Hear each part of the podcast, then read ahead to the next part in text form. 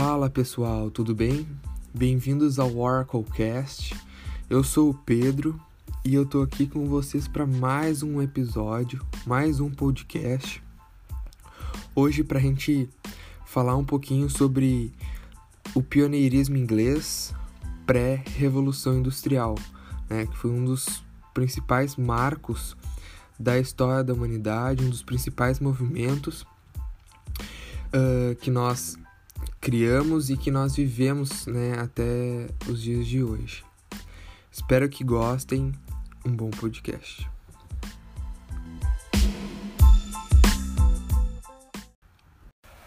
Para nós entendermos um pouco do que foi o pioneirismo inglês né, e quais foram as causas para que a Inglaterra se tornasse a primeira nação a comercializar produtos industriais e a iniciar a revolução industrial, a gente precisa voltar um pouco na história, né, e entender algumas práticas inglesas que foram essenciais e foram importantes para que ela se tornasse uma nação poderosa e consolidada, né, e assim tivesse condições de iniciar uma revolução.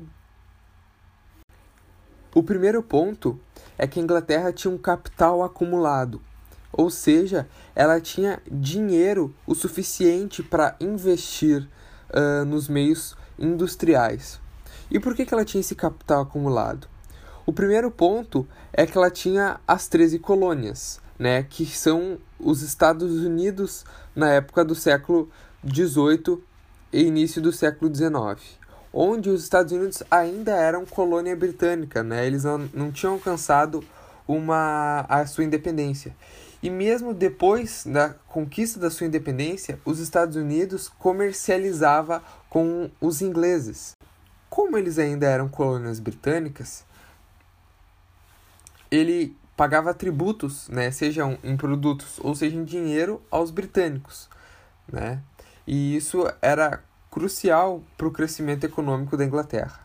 Além disso, o comércio com colônias espanholas, né? Afinal, os espanhóis eles tinham permitido que os britânicos comercializassem em suas colônias, ou seja, eles poderiam lucrar somente pelas colônias espanholas. Além disso, o continente asiático né, era um importante local de comercialização para os ingleses. Afinal, eles uh, traziam muitos produtos da Ásia para a Europa para ser, serem comercializados, e da mesma forma, eles levavam produtos europeus para o continente asiático, para comercializar na Índia, na China, né, que eram importantes nações uh, na época. Outro ponto importante é o Tratado de Mitwin, assinado com os portugueses, né, que davam, garantiam que os portugueses consumissem os tecidos britânicos e, em contrapartida, os britânicos consumissem os vinhos portugueses, ou seja, era um acordo econômico entre as duas nações, no qual as duas se beneficiariam com comercializações de produtos. E, além disso, os acordos com a França, né? apesar de sempre disputarem a hegemonia mundial, os ingleses eles faziam acordos econômicos com os franceses para que os dois se beneficiassem, os dois crescessem economicamente.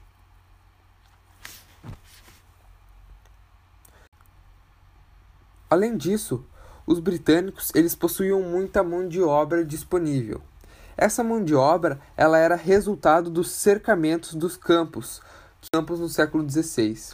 Esse cercamento dos campos fez com que muitos trabalhadores, né, muitos camponeses, eles não tivessem mais condições de se sustentar, né, de sustentar sua família, de sustentar sua casa.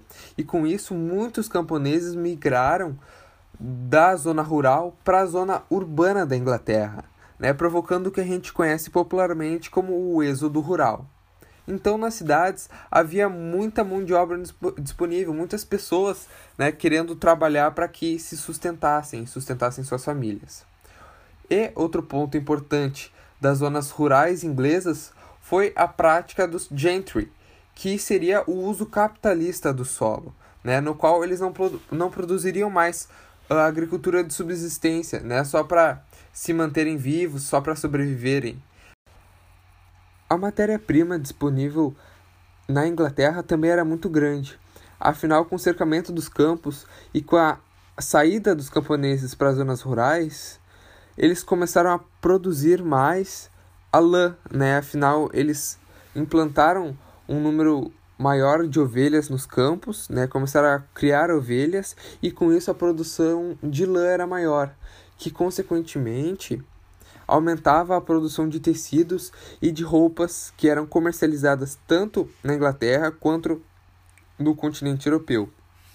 Além disso, a Inglaterra possuía minas de ferro e de carvão com abundância. O ferro, que seria utilizado para a produção de máquinas, seria utilizado na indústria, e o carvão, que seria a matéria-prima, o combustível né, necessário para que as máquinas, durante a primeira fase da Revolução Industrial, funcionassem.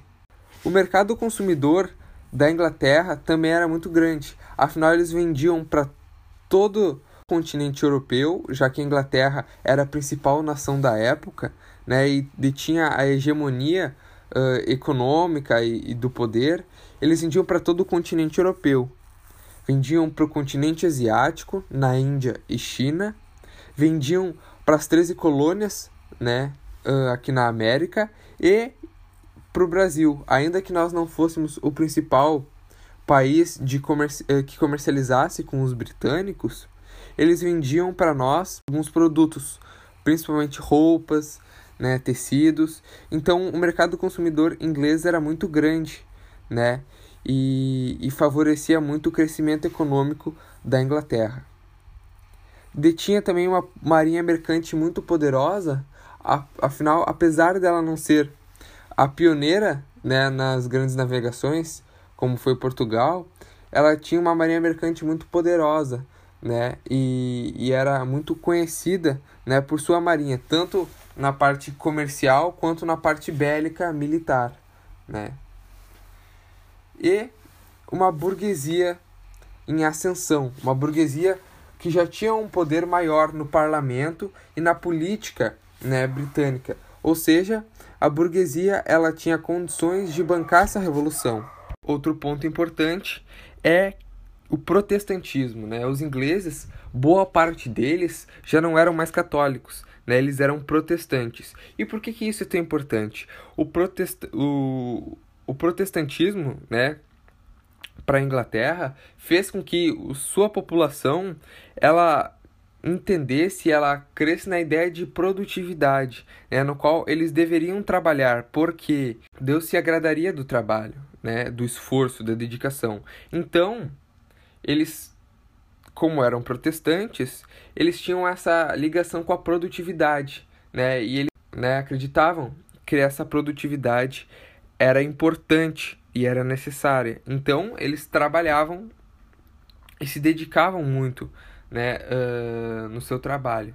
Então, esses pontos eles foram cruciais para o pioneirismo inglês. Né? Um capital uh, acumulado ao longo de séculos por conta das comercializações com vários continentes e países, ah, uma mão de obra abundante por conta dos cercamentos dos campos que provocou o êxodo rural, o uso capitalista do solo, né, a comercialização de produtos agrícolas, né, os gentry, a matéria-prima abundante disponível, com lã para produção de roupas, minas de ferro, minas de carvão, um mercado consumidor, tanto na Europa quanto no Brasil, nos Estados Unidos e posteriormente no continente asiático, a marinha mercante poderosa, a burguesia no parlamento né, e o protestantismo aliado à produtividade.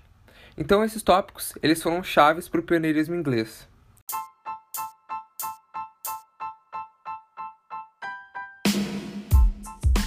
E é assim que a gente encerra mais um Oracle Fest, podcast mais rápido, mais sucinto, aborda pontos importantes né, dentro da história, da filosofia, da sociologia, né, uh, para que a gente entenda né, outros conteúdos posteriores, mais densos, maiores e mais longos uh, na história da nossa humanidade. Eu espero que vocês tenham gostado, eu espero que vocês tenham uh, se divertido e aprendido um pouco junto com a gente nesse podcast.